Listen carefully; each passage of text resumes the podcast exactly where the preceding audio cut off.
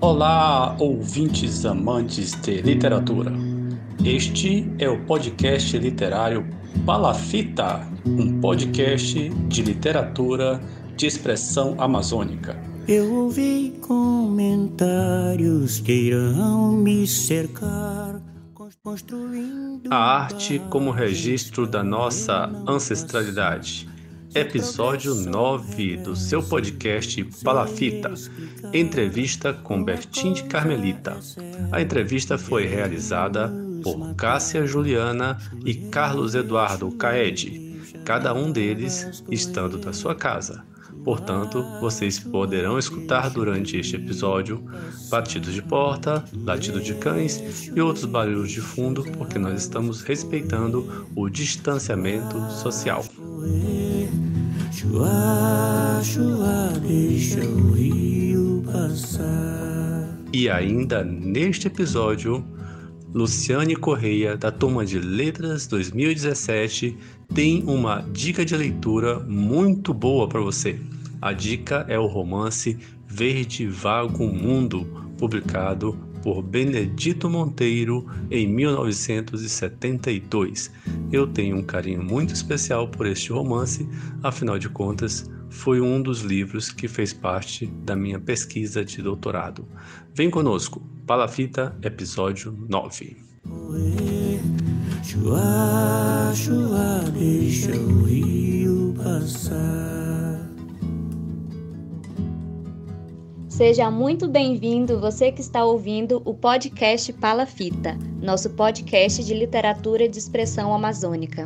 Eu sou Juliana Sampaio, bolsista do PIBIC. E eu sou Carlos Eduardo, voluntário do PIBIC. E nós fazemos parte do projeto de iniciação científica intitulado Poesia de Teor Testemunhal na Fronteira do Sul e Sudeste Paraense, um mapeamento da produção literária e sua relação com a realidade social na região, tendo como plano de trabalho poesia, testemunho e resistência no Sul e Sudeste do Pará, na voz dos autores da região, publicados no Anuário da Poesia Paraense. Somos estudantes do curso de Letras Português na Universidade Federal do Sul e Sudeste do Pará, Unifespa, e hoje o nosso convidado é o poeta Bertim de Carmelita. Bertim de Carmelita é Adalberto Marcos da Silva e adotou esse nome artístico em homenagem a seu amigo de infância, Bildo Boi, que o chamava assim. Natural de Belo Jardim, Pernambuco, Bertim reside em Marabá desde 1987. É poeta, ativista cultural, cantor, compositor e já ganhou vários festivais. Que incrível, Ju! Ele também é membro e atual presidente da Associação dos Escritores do Sul e Sudeste do Pará, membro da ALB, Academia de Letras do Brasil, membro da ALERPRE, Academia de Letras de Rondon do Pará e Região, membro da ALMA, Academia de Letras de Marabá, publicou os livros Saudade Presente, Fazendo Alegria e participou de várias antologias de poemas. Bertim de Carmelita, seja bem-vindo ao podcast Palafita. É um grande prazer receber você aqui. E para começar, conta pra gente como é que você tá e como é que tem sido a sua vida diante desse contexto de pandemia. A literatura tem assumido um papel importante para você nesse momento? Olá, bom dia. É, eu estou bem, graças a Deus, né? É, quanto a esse período de pandemia, é muito triste não só pelo o caos instalado pela doença no geral, você vê tantas pessoas próximas partindo, né, sofrendo, as famílias sofrendo com a partida dessas pessoas, é, outros enclausurados. É muito, muito, muito triste. E ao mesmo tempo, mais triste ainda é você ver pessoas que próximas a você, do, do seu conhecimento, que ainda preferem é, seguir orientações de pessoas desorientadas, que não pensam na vida, pelo menos na vida da população, né? Na vida deles, é claro que eles pensam e muito, tá? Então eles querem levar-nos ao caos para cada vez se viverem melhor, tá? Mas a literatura, ela é, como sempre, minha companheira, tá?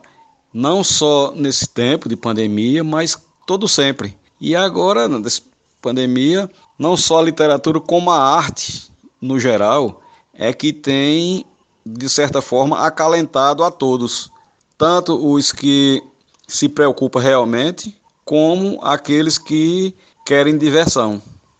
Nos seus textos, você sempre aborda sobre as temáticas regionais paraenses, amazônicas e aborda também sobre diversas causas sociais. Então, Bertim, eu queria saber quando é que começa a tua história com a literatura? Por que você decidiu começar a escrever sobre essas temáticas?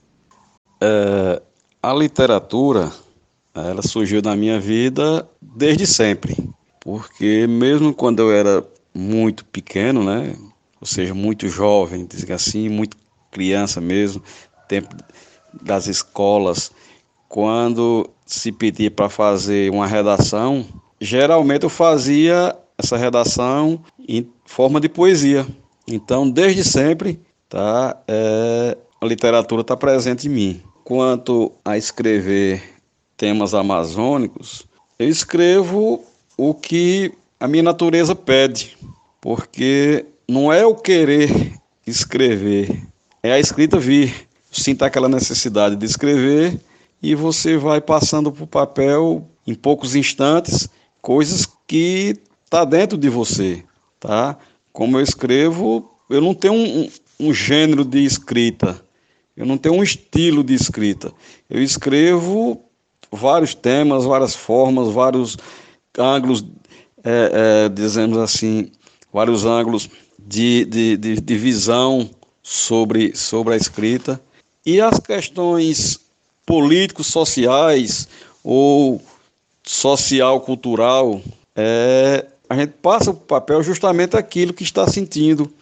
Então, é, tanto a gente vê as injustiças causadas com esses tempos sombrios, como também a gente vê é, a arte, com, no geral, como uma forma de de registros que está dentro de nós, seja seja do dia a dia ou seja alguma coisa do nosso DNA, de nossa ancestralidade. Nossa, muito bom você ter tocado nesse assunto. A arte de fazer poesia é um talento milenar. Uma arte tão negada ao passado da classe trabalhadora pode refletir sintomas, sequelas de um ontem primitivo, Uh, para você, Bertinho, qual é o principal sintoma que prevalece para aqueles que ainda desconhecem os sabores da arte poética? Eu acho o seguinte, que a maioria de nós temos no nosso DNA da ancestralidade é, as artes no geral, tá? Senão não se explicaria as escritas rupestres, não, não se explicaria é, os utensílios que os, os povos primitivos utilizavam, porque não é só o utensílio, é a decoração no utensílio, é a arte. O primeiro registro de escrita é, não rupestre, ela é uma, uma poesia, não é? Então, talvez pessoas não tenham o conhecimento disso, outros têm o conhecimento, mas não deixam isso aflorar, e outros que não querem que isso aflore para é, o povo não alçar o voo da sua liberdade através do conhecimento, da arte. Então, isso é que eu acho, tá? Que está no nosso DNA. Se não, eu conheço tantos poetas, principalmente no Nordeste, que são analfabetos de tudo, não sabe escrever nem o nome deles. Se você escrever o nome deles, ele não, não reconhece que é o nome deles. E eles fazem poemas belíssimos, de mensagens belíssimas e reflexivas. Então, isso tudo aí, eu acredito, não sou dono da verdade, que está dentro de nós.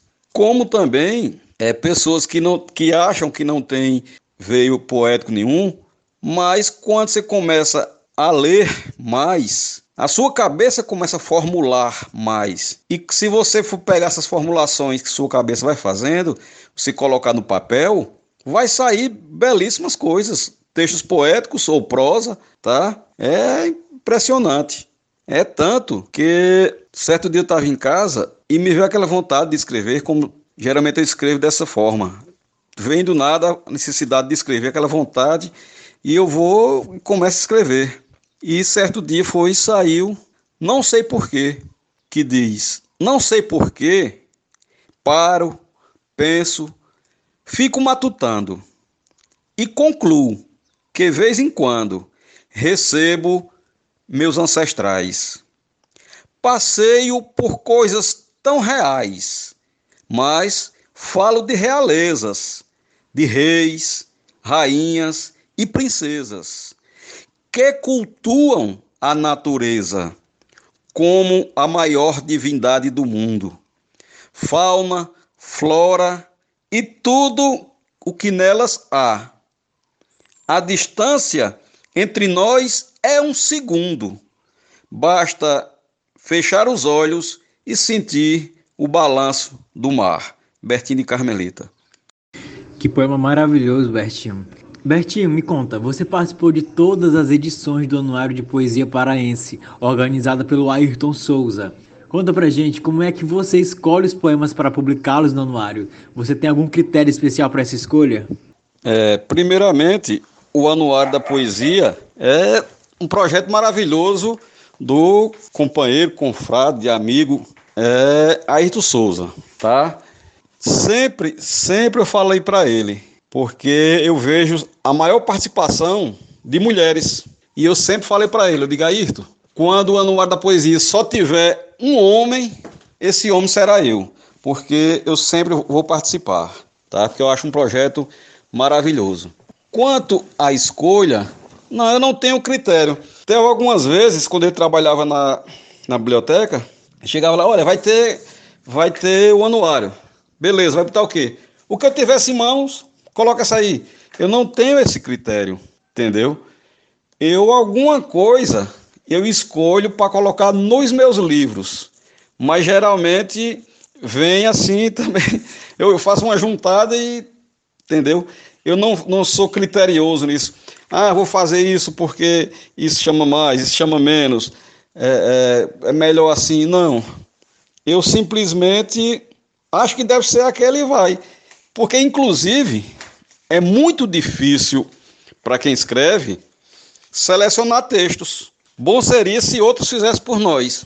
Porque quando você seleciona, é como se os outros poemas falassem: por que você me deixou para trás? Por que você não me deu a luz agora? Então, quando você escolhe, já chegou para me é, escolher para colocar em alguma coisa, porque tinha que ser específico, você percebe que parece que os poemas te cobram, porque não eles. Então, eu geralmente eu coloco o que vem, entendeu? Para não ter essa cobrança comigo mesmo. E falando sobre o Anuário de Poesia Paraense, nós notamos que na maior parte dos seus poemas publicados lá, sempre há algum elemento da natureza presente, como, por exemplo, no poema Flor da Macambira, que foi publicado no Anuário 1, ou o poema O Quinto Elemento, no Anuário 3. Então eu queria saber, Bertin, quais são as suas inspirações para escrever e como é que a natureza influencia na sua escrita? A natureza, no geral, me influencia não só, não só na escrita, mas principalmente na escrita, né? Mas também no meu dia a dia, porque quando você para para observar a natureza, você tira muita coisa como exemplo para o seu bem viver. Que basta olharmos é, a harmonia, né, de certa forma, entre todos os seres né, do universo de espécies diferentes. E por que não procurarmos viver tranquilo, também em harmonia, com seres da mesma espécie que nós? Então a natureza para mim é perfeita. A flor da macambira, inclusive, virou música, né? Desse, de, dos anuários todos, eu acredito que só tem um que não tem poemas que foram que viraram música, né? Flor da Macambira mesmo, Certa ocasião eu declamei ela para Xangai, o grandioso Xangai, o lendário Xangai, e ele adorou. Aí o meu parceiro Charles é, disse: Rapaz, eu vou logo musicar porque e gravar, porque senão os caras vão e, e faz isso antes. Que ela diz: Teu corpo tem o cheiro da flor da macambira o sabor do mel da jandaíra, tens a cor do meu sertão. Eu sem você, sei não, seria tudo diferente. O sol nasceria no poente, a lua vinha ao meio-dia, causando um eterno eclipse. Se você não existisse, eu também não existiria. O quinto elemento foi musicado por Perpicho Neto, é, de João Pessoa, na Paraíba. Eu estava em Araguatins, em Tocantins, na beira do rio Araguaia, e estava um final de dia com as nuvens carregadas para chuva. Só que o sol teimava em não ir embora e ficava por dentro né, das nuvens como em uma janela. E do lado que eu estava, a margem que eu via era o Pará, já era o horizonte. O meu horizonte era o Pará. E estava vendo todo esse cenário, estava proseando com alguns amigos que nós íamos fazer um evento lá, é, música e literatura. Então, estávamos lá tomando cerveja e o quinto elemento, porque nós tínhamos a água, tinha o fogo, tinha a terra e tinha o ar que carregava as nuvens. E o quinto elemento era um par de olhos verdes que estava no ambiente. Então, foi musicado por Pepicho, lindissimamente, que ele até tinha me mandado uma, uma, uma melodia para a gente fazer junto, e saiu o quinto elemento.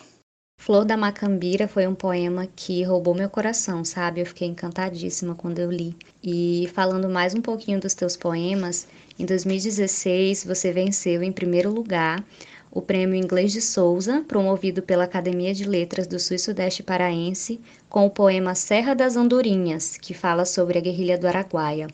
Como foi o processo de escrita desse poema e o que ele representa para você? Quanto Serra das Andorinhas, é um tema que sempre me fascinou. É muito interessante e, e intrigante ao mesmo tempo, por ser tão próximo nosso, né? Que é aqui no nosso terreiro. É, Marabá era a base de tudo, de uma história recente e ainda escondida, com muita coisa nesse país. Então, eu li um livro há muito tempo, tinha lido um livro, muito tempo mesmo, é, intitulado Xambioá, Guerrilha do Araguaia. E certo dia eu estava em casa e comecei aquela vontade de escrever, aí veio à minha cabeça isso, tá? Aí é claro que justamente essas mensagens que você armazena, elas ficam e depois você utiliza sem nem perceber. Então ela foi feita de uma forma naturalmente, ela veio, simplesmente veio, é, rapidão, e fui e escrevi. Então tive a felicidade dela ser premiada, que também virou música, também foi premiada enquanto música e ela ela traz traz como se fosse pássaros, né, em diálogo, entendeu? Mas transformando e transbordando, transportando para nosso eixo, nosso meio. É tanto que diz: as andorinhas já não habitam mais a serra, mas deixaram nessa terra suas dores, suas penas. O rio de águas claras, serenas, tem agora a tonalidade rubra. No seu curso, em cada curva, um mistério. E as andorinhas vão e vão e vão, tá?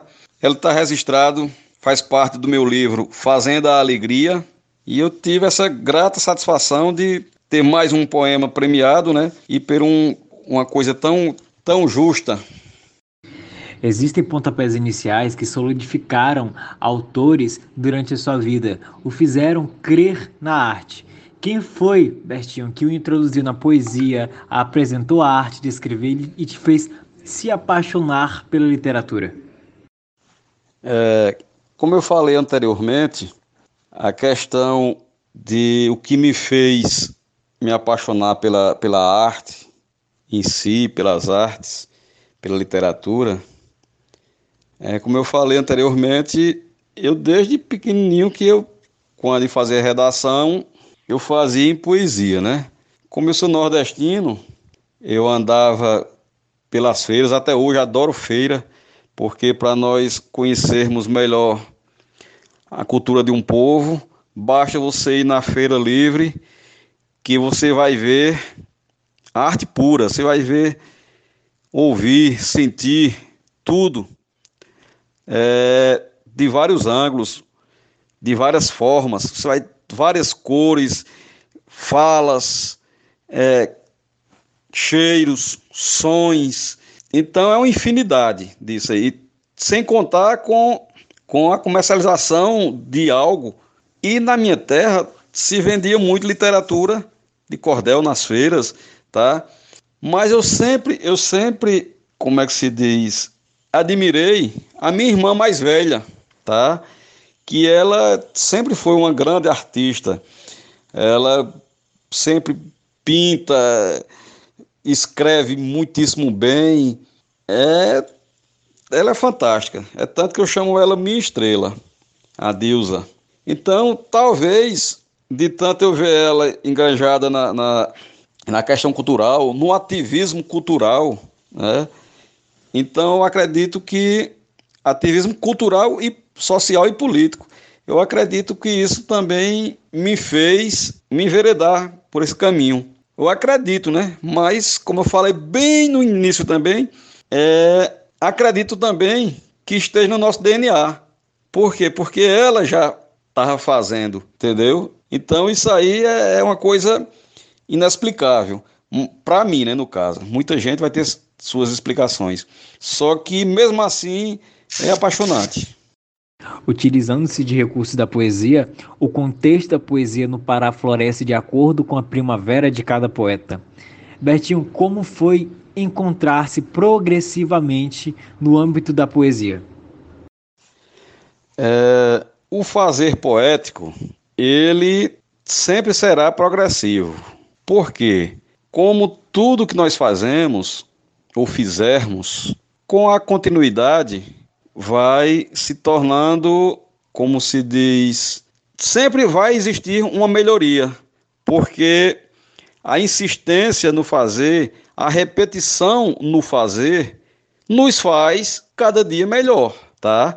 Se fazemos poesia, então com certeza iremos melhorando o fazer poético. Quando não damos vazão ao que estamos sentindo, isso vai atrofiando dentro de nós e também o universo nos dá é, a capacidade de escrever, nos dá a poesia em si, o universo nos dá. Quando nós não nos interessamos em registrar o que estamos recebendo, simplesmente vai procurar quem lhe dê atenção. Se a gente vai registrando, então com certeza o universo vai nos dando cada vez mais. Por quê? Porque nós estamos em sintonia. Então, há essa progressão, há esse progresso, há essa evolução, tá? Então, é muito gratificante. É tanto que, que o meu livro mais recente, O Menino e o Poeta, foi lançado agora recente, né, virtualmente, que é totalmente diferente a, a situação de livro virtual, para você fazer um lançamento, mas eu não, não fiz um trabalho ainda, mas quem já teve o contato com o livro em si, porque é um livro físico, né, não é um livro virtual, tem, tem me dado feedback é, lindo, lindo, lindo, lindo. Eu estou muito satisfeito, tá, com a minha escrita e as pessoas que têm tido contato também estão gostando. É tanto que ele foi trabalhado antes de, de sair, né, publicação, boa parte dele foi trabalhada na Escola Brasileira de Psicanálise é, em Natal, Rio Grande do Norte. Então você vê a sua escrita ajudando outras pessoas também, porque a minha escrita me ajuda muito. E você vê ajudando outras pessoas num, é, num ambiente, uma instituição seríssima, como a Escola Brasileira de Psicanálise, isso é muito gratificante. E também, cada vez mais, virando música e alegrando e levando a mensagem é, de duas formas, né? Que é a música e a poesia. É um retorno gratificante. De fato, o seu tato para a poesia é uma divindade no meio dos poetas, quase palpáveis. É, Bertinho, a poesia com certeza faz parte da sua vida, anda do seu lado praticamente. Nos conte, o que você, enquanto poeta, vê de mais intenso em suas poesias? O que faz serem a sua marca? Olha, que eu acredito, acredito que não seja, digamos assim, minha marca, mas digamos o que faz as pessoas gostarem dos meus escritos, é, se identificarem, é justamente de fácil, por ser de fácil entendimento. Mesmo que às vezes seja usado metáforas, tá? Mesmo que seja usado metáforas, mas o entendimento é leve, suave, é sutil. Mesmo quando é de indignação, não tem aquele peso da, da, da arrogância. Para você ter ideia, eu estou aqui de frente de um poema intitulado Cabeça de Toda Cor, que diz: Meu coração é vermelho, mas a cabeça é de toda cor. Se não quero ser julgado, não posso ser julgador. O brilho do meu espelho não reflete só a mim, vendo assim uma cruel brutalidade, recheada de muita intolerância. Valei-nos, santa ignorância. Diga-nos, quem é o dono da verdade? Assim, como a poesia é livre, podemos usar métrica e tema, verso amarrado e verso solto. Filosófico, com veia poética, também somos livres, mas já me diz a ética. O meu direito começa onde termina o do outro. Então, é, talvez seja isso que as pessoas absorvam melhor, porque são poemas é, de uma linguagem não tão difícil, mesmo que às vezes seja utilizado é, palavras mais rebuscada, mas a mensagem que passa, ela é de fácil compreensão. Então acho que talvez seja esse o meu norte, é, é, minha marca, como você diz. Bertim, para os próximos meses, em termos de literatura, você tem algum projeto em mente que já pode compartilhar com a gente? O que eu posso compartilhar no momento é que está vindo aí um livro de literatura infanto-juvenil já está sendo trabalhado, as ilustrações estão prontas, falta fazer diagramação, detalhes de gráfica só. Mas pelo pouco que me foi permitido ver, é tá lindíssimo, porque é um livro que um editor viu um poema meu e ele entrou em contato comigo e sugeriu para a gente fazer um livro infanto juvenil, porque ele diz que o tema é fantástico. Então ele me mandou algumas ilustrações, mas falou que já está finalizada. É porque ele está em viagem para Minas fazendo uma, uma pesquisa lá. Então, quando ele retornar, esse processo todo retorna, mas está bem encaminhado. Então, eu acredito que para esse ano ainda está saindo o livro Infanto Juvenil. Estamos chegando ao final da nossa conversa e já queremos agradecê-lo por estar participando do podcast Palafita. Bertim, a tua presença aqui é muito, muito importante para falar sobre a literatura de expressão amazônica, sobre a literatura paraense e torná-las mais conhecidas e mais lidas. E por fim, eu quero fazer dois pedidos a você. O primeiro é para que você deixe uma mensagem para os nossos ouvintes, e o segundo é que, para finalizar, você declame mais uma de suas poesias para a gente. É, Para mim, é uma grata satisfação poder estar contribuindo de alguma forma para projetos como esse, tá? E que não parem, porque é sempre bom se falar de literatura, sobre literatura e na minha área principalmente que é a poesia, porque para mim poesia é poesia é homem, poesia é mulher, é poesia humana, poesia é raça, é bicho, é estrada, é rio, poesia é luta, poesia é vida e também poesia é morte. Infelizmente, a vida também tem a morte como um elemento que tece os caminhos, as tramas e as teias do nosso viver. Para encerrar, vou fazer o poema Rio Mar, que foi premiado também pela Academia de Letras Sul e Sudeste, que também é música, foi premiado também como música em um festival nacional em Gurupi, que diz: Rio que lava a alma, lava a roupa e lava o cais. Rio que leva os ais de um coito no seu leito. Rio que as margens inunda, que as vazantes fecunda, também meus olhos, meu peito. Panorama inopinado, intrínseco para a vida. Barco, barqueiro e barranca que às vezes se espanta com a sua insurgência. Onde antes era transparência, tranquilidade e bonomia, rio que em outrora ria, rio de todos os dias, rio de pesca, banhos e afins, rio de pescadores, trovadores, rio de lavadeiras, cunhatães e curumins, rio de comunicação e transporte, de histórias nem sempre com H, de entidades e lendas fortes a lhe proteger ou assombrar. E nas horas em que o sol se deita e que a lua vem se banhar, então, tacitamente, segue o seu caminho, vai abraçando outros rios, igarapés, córregos e riachinhos. E assim, lá se foi o Tocantins derramar suas lágrimas dentro do grande rio mar. Bertinho de Carmelita, um beijo no coração de cada um.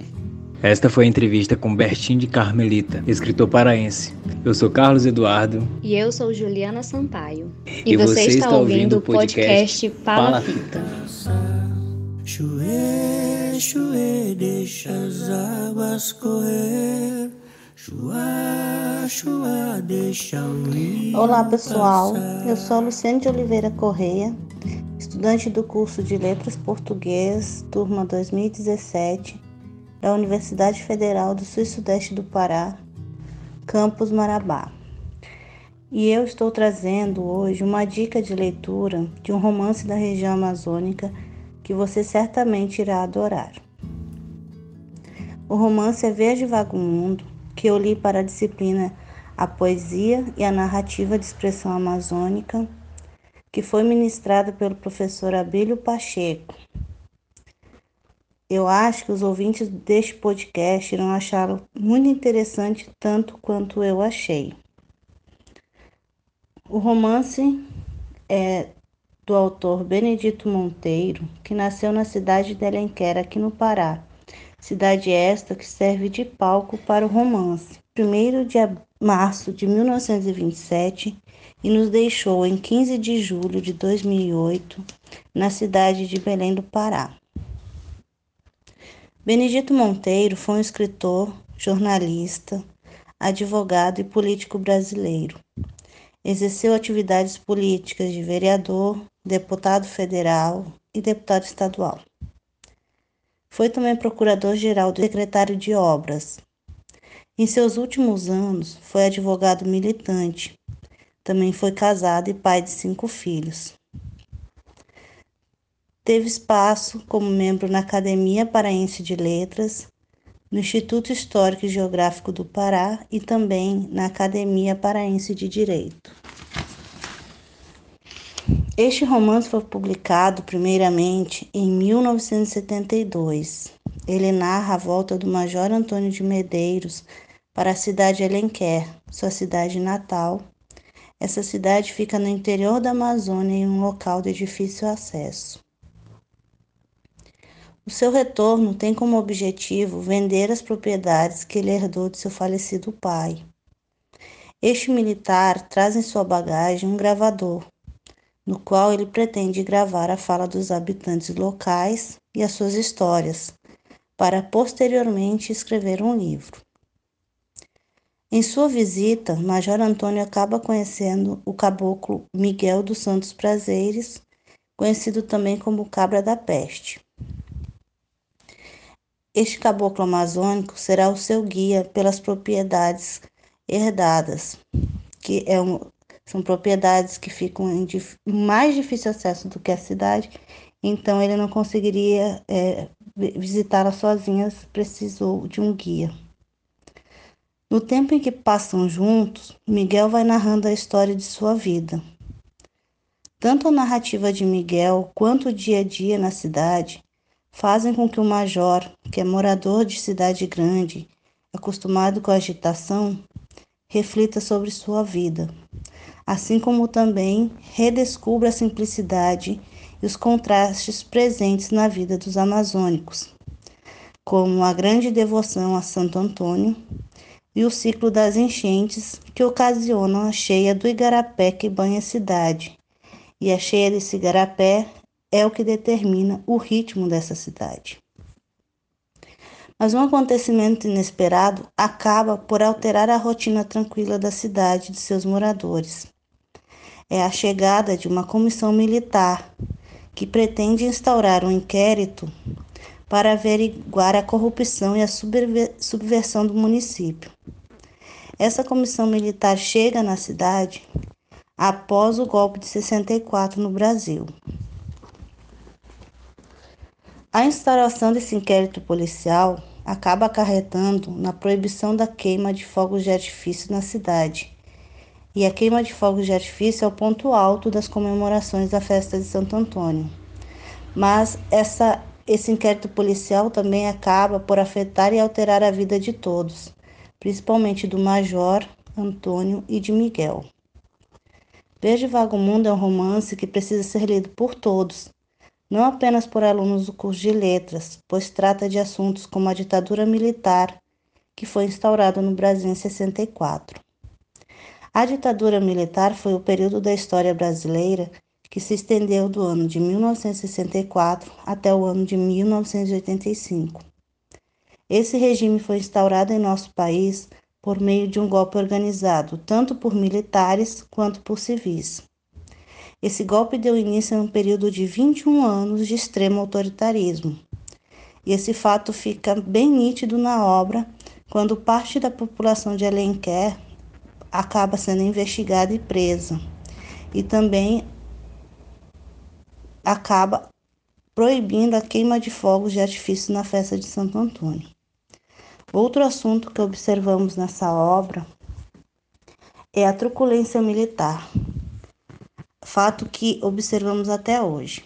As pessoas passam a ser investigadas e presas sem nenhuma prova objetiva e assim como na vida real, os mais humildes são os maiores prejudicados, como é o caso de Miguel, que recebe mandado de prisão sem ter cometido crime algum. Esse é o enredo da obra, espero que vocês tenham se interessado. Agradeço a atenção de todos e desejo uma boa leitura. Olha, você acabou de ouvir uma dica de leitura, que é o Verde Vago Mundo, de Benedito Monteiro faz parte de uma série de livros, que depois de Verde Vago Mundo tem também O Minossauro, que foi publicado em 75, é, A Terceira Margem, em 83, e Aquele Um, em 1985. E aqui eu vou agradecer a Luciane Corrêa pela essa dica que ela trouxe para gente, muito obrigado mesmo. E aproveito para mandar um abraço aqui para a Wanda Monteiro, que é escritora, poetisa, é filha do Benedito Monteiro e curadora da obra desse autor muito importante. Aproveito para agradecer também ao escritor Márcio Souza, que deu uma entrevista para o podcast A Gente Não Quer Só Chibé. Foi uma entrevista muito longa, muito legal, e ele respondeu algumas coisas muito interessantes sobre a obra do Benedito Monteiro. Eu sugiro que você dê uma passadinha lá e escute também este podcast irmão, né? Faz parte, estamos aqui quase como uma rede de podcast de literatura da Amazônia. Se não me engano, já são 10 podcasts de literatura da Amazônia. É muita coisa. Obrigado, então, de novo para Luciane Correia e agradecer novamente ao Caed, o Carlos Eduardo e a Carla Juliana que fizeram a entrevista com o Bertim de Carmelita. E, logicamente, muito obrigado, Bertim, por suas palavras, obrigado por ter cedido o seu tempo para a gente, cedido seus versos, né? Você declamou uns poemas e aqui a gente fica muito grato, muitíssimo grato mesmo pela oportunidade de poder ouvir você falar da sua produção literária. Lembrando que essa edição é uma ação também do PIBIC, do projeto de pesquisa, do qual fazem parte a Juliana e o Carlos Eduardo. A equipe do podcast você já conhece, é a Nayara Souza, que trabalhou nesse episódio também na edição. Temos também Ieda Mano e Valerie Caroline, que costumam fazer as entrevistas regularmente. Se você tiver alguma dica de leitura, se você quiser entrar em contato com a gente, pode escrever pelo Instagram, pelo podcast Palafita. Fácil, fácil de achar. Você pode ouvir este podcast através dos principais agregadores de áudio, tais como Google Podcast, Castbox e Spotify. Durante todo este episódio, você escutou trechos de uma canção de Zequinha Souza, Deixe o Rio Passar. Esta e outras composições deste compositor marabaense você pode ouvir no Spotify e nas principais plataformas de áudio. É fácil, fácil de achar.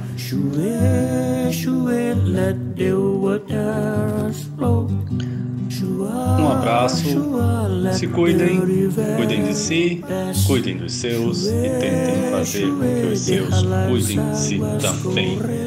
Um abraço, até semana que vem. Chue, chue, deixa as águas correr. Chua, chua, deixa o rio passar. Chue, chue, deixa.